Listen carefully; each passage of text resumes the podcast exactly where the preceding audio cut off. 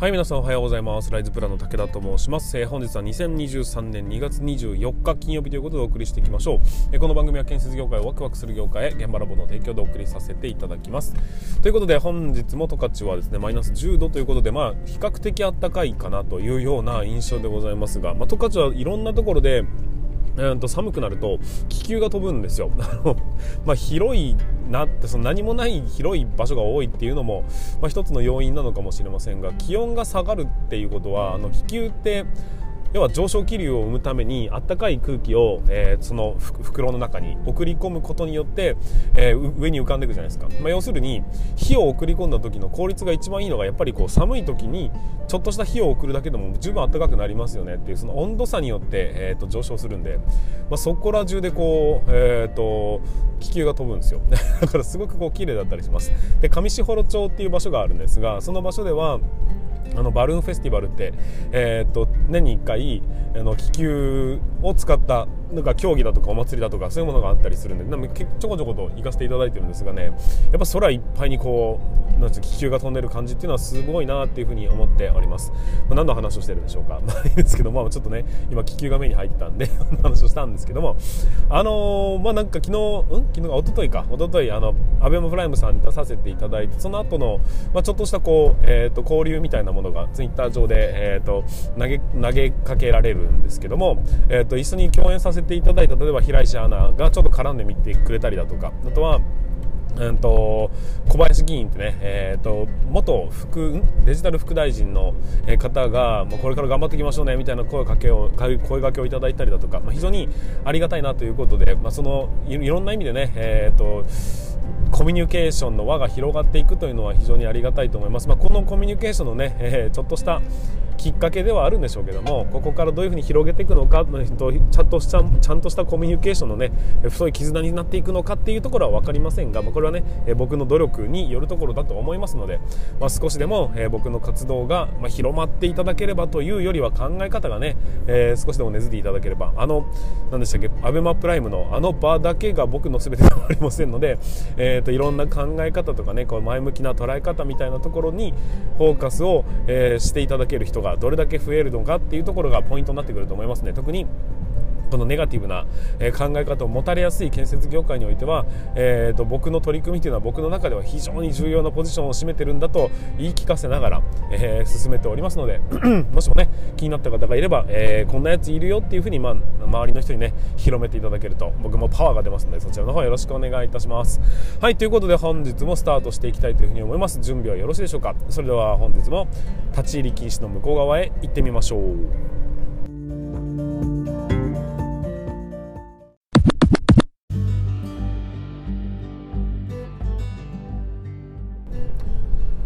はい、ということで、ここからは建築基礎知識、建設知識、ワンポイントラーニングということで進めていきたいというふうに思います。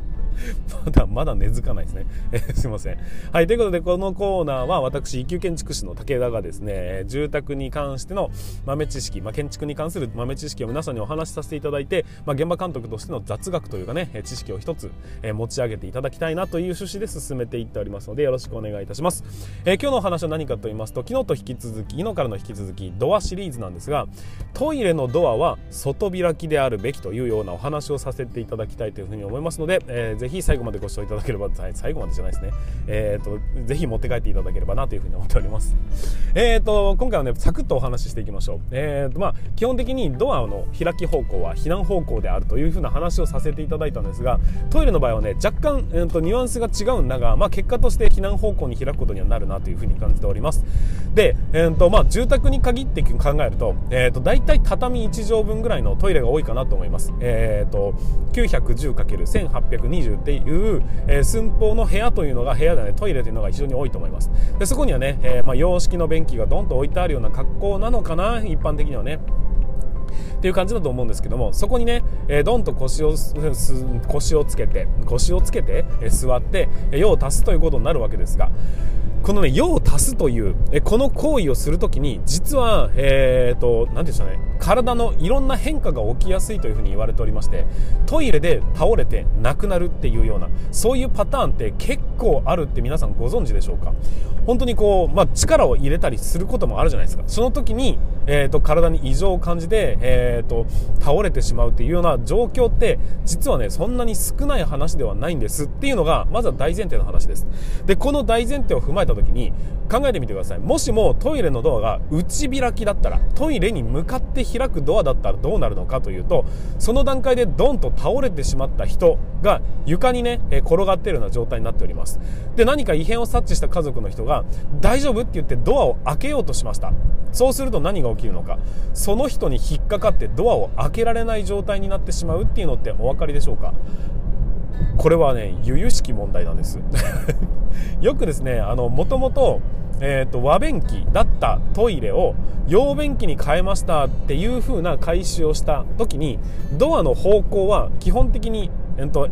部屋内側に開いてることが多かったりするんですよ。そのトイレ側にね。でそれを回収して外側にするっていうことをするんであれば、えーと、いろんなところが解消されていくんですけどそうはならないで、えそのまま放置されているっていうところも結構見当たったりしております。でそういうふうに考えていくと万が一ね、えー、そういうふうにトイレで倒れてしまった時にどうにかするために鍵っていうものがついてる。外側からでも鍵が開けられるようにはなってるんです。でも鍵がどんなに開開くようになったとしても人が邪魔で開けられない状況になってるとどうでしょうか？もうやきもきします。どうしたのって言ってんだけどそいつが邪魔で開かないんだよっていうふうにもうパニックになると思いません、でそういうふうに考えていくとやっぱりねトイレのドアというのは基本的にはですよ。まあそのね部屋の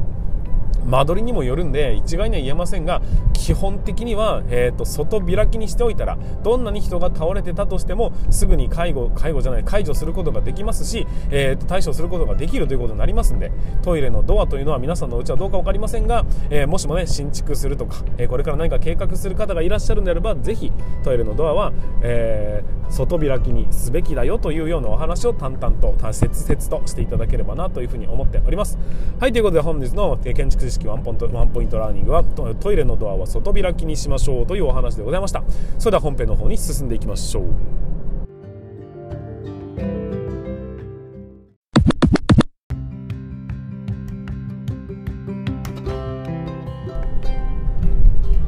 はい皆さんこんにちは。ライズプランの武田と申します、えー、建設業を持ち上げて楽しい仕事にするために YouTube チャンネル建設業を持ち上げる TV を運営したり現場ラボというサイトでは若手の育成働き方改革のサポートをしたりしております、えー、この番組では建設業界のさまざまな話題や部下育成の話働き方改革の取り組み仕事力を上げる考え方などなど車で運転する空き時間を使ってお送りさせていただいております。なので多少の雑音につきましてはご容赦いただきたいというふうに思います。ということで、えー、本日もスタートしていきますが今日の、えーと、本題は何かと言いますと、えー、建設業におけるブルシットジョブということで、えー、せっかくね、えー、先日アベアベマプライムの方に出させていただいてで、えーと、その中で議論はさせていただいたんですけど議論というよりは僕の場合はなんかまあ意見提供みたいな形になってしまったんですけども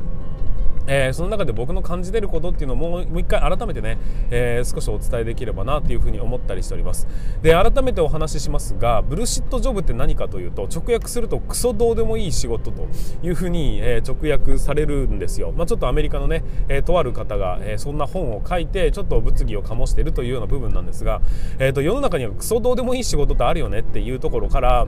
とまあ確かにねと思うようなところもあるんです。でまあ、うんと挙げられている例だとかを見ると例えばね会議がどうのとか、まあ、誰も聞いちゃいねえ会議とかいうのってありますよねとかえ昔からつながっちゃいるけどこれ何の意味があるんだっけっていうものってありますよねみたいなそういうようなところに、えーと、噛みついてるような部分なのかなというふうに僕は捉えてるんですけども。えー、とかくこの建設業界を見た時にまあ、どうなのかなっていうふうに思ったんですよ。で僕は少なくともま効率化していきましょうねというふうな、え取り組みをさせていただいてるんです。で、まあ、どうでもいい仕事あるじゃんっていうふうなことも、え言ってはいるんですがそれってねどちらかというと建設業全体ということではなくて施工管理においては山のようにあると思うんですよ、まあ、いわゆるゼネコンというかね建設会社の中でいくと割とうんと一般サラリーマンに近いような組織形態をとっているのでそうやって考えていくと、えー、ブルーシットジョブはあるんじゃないのかなっていうふうに思ってるんです。ただ建設現場はどうかっていうふうに話を、まあ、そっちの現場の方向にね進めた時に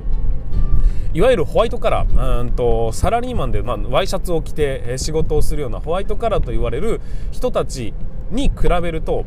僕らブルーカラーって言われるんですけどね、まあ、作業着の色が青だったっていうところからブルーカラーって言われるんですが僕らブルーカラー側からするとですねそもそもあの生産現場なんです。思いっきり。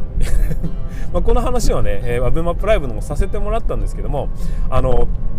結局ホワイトカラーって何を自分が生み出してるのか？世の中に対してどういうインパクトを与えてるのかっていうのが明確に見えづらいんです。パソコンを相手にしてみたりだとかしてるような、えー、仕事だとこれが一体何の役に立つのかがわからないまま一生を終えていくっていう人も中にはいるという話なんですよ。ただ建設業に関してはそうではなくて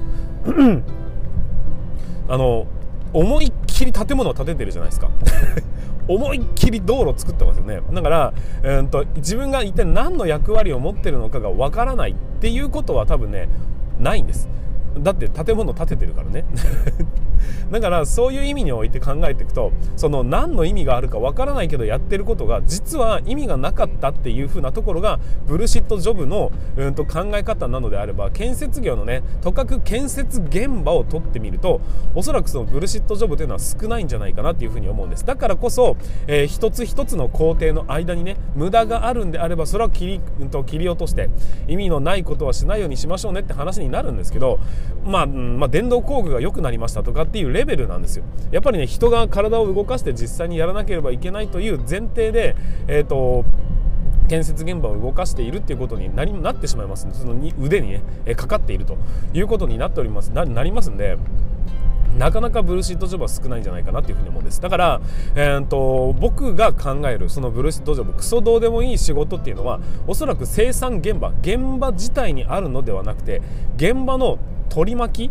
の方が多いんじゃないのかなっていうふうに感じたというお話でございます。例えば建設会社うんとね職人さんの会社、まあ、大きく言うと職人と,、えーと、ゼネコンみたいな会社がね、えーと、大きくあると思うんです、まあ、そこにメーカーとかも入ってきますけどもまず職人さんの会社って話になると職人さんの動き自体は、まあ、長年を培ってとにかく無駄をそぎ落として、えーと、と一つの仕事を成し得るというねそういうルートを確保しておりますんで現場の一つ一つの工程をこれ無駄じゃんという言って削除するのはほとんどないと思うんです。だけどその会社その職人さんをサポートするために存在する会社組織の中にはそういう仕事ってないでしょうかっていう観点で見ていくと、まあ、確かにあるのかもしれない、まあ、クソどうでもいいという言い方がいいのかどうかは別として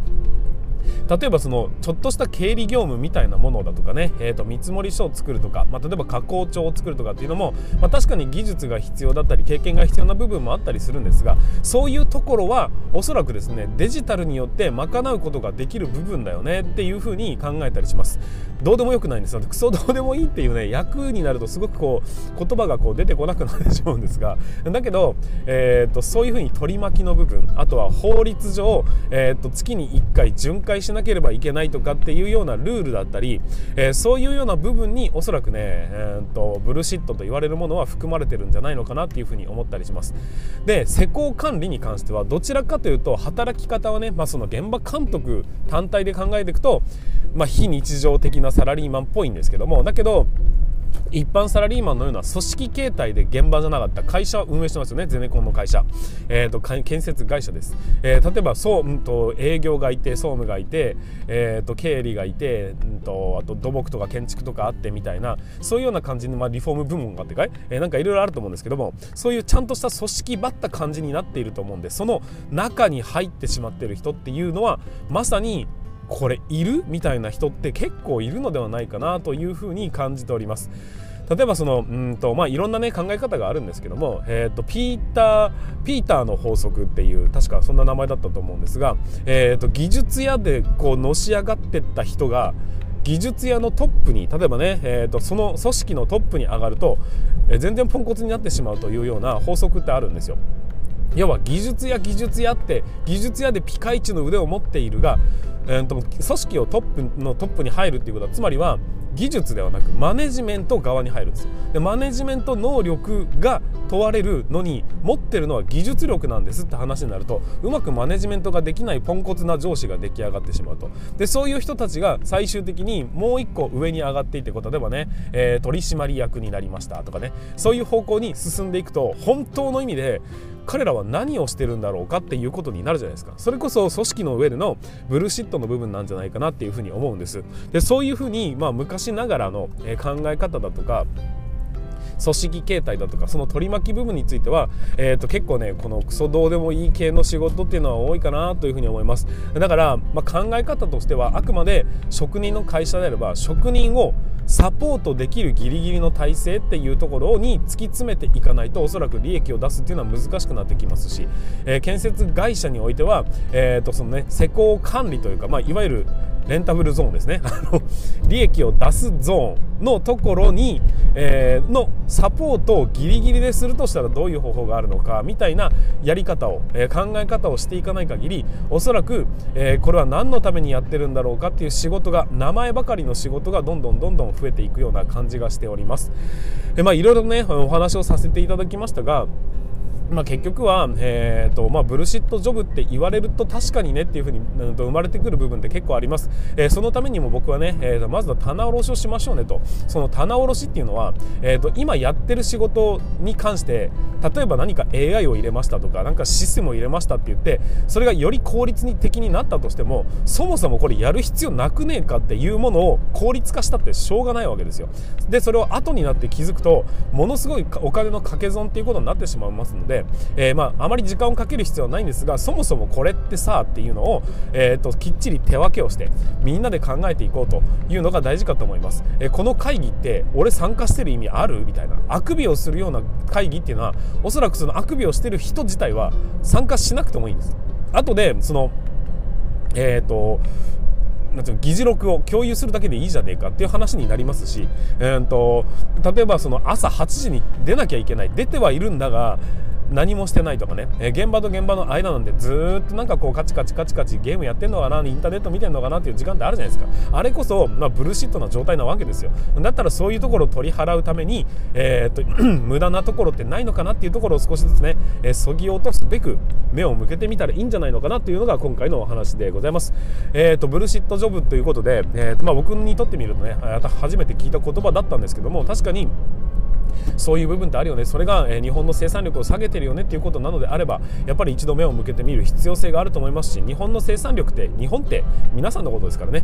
皆さんの集合体のことが、えーと、日本というふうに、まあ、大きなくくりになってるんですけどもっと分割するならば建設業ですしもっと分割するならば建設会社でですし、えー、もっともっと分割するならば皆さんがいるセクション、まあ、部署っていうことになるわけですから、えー、その中で改善するということがつまりは日本の生産性を上げることなんじゃないのかなっていうことで、えー、と思いましたんでで今回ねお話をさせていただきました。是非皆さんの身の回りのもしくは皆さんのやってる仕事の中でのこれそもそもいるっていうものに関して何かね気になることがあれば、えー、ぜひコメント欄で共有していただければなというふうに思っております。はいということで本日の、え放送につきましては以上にさせていただきたいというふうに思います。最後までご視聴いただきましてありがとうございました。また明日の放送でお会いいたしましょう。それでは全国の建設業の皆様本日もご安全に。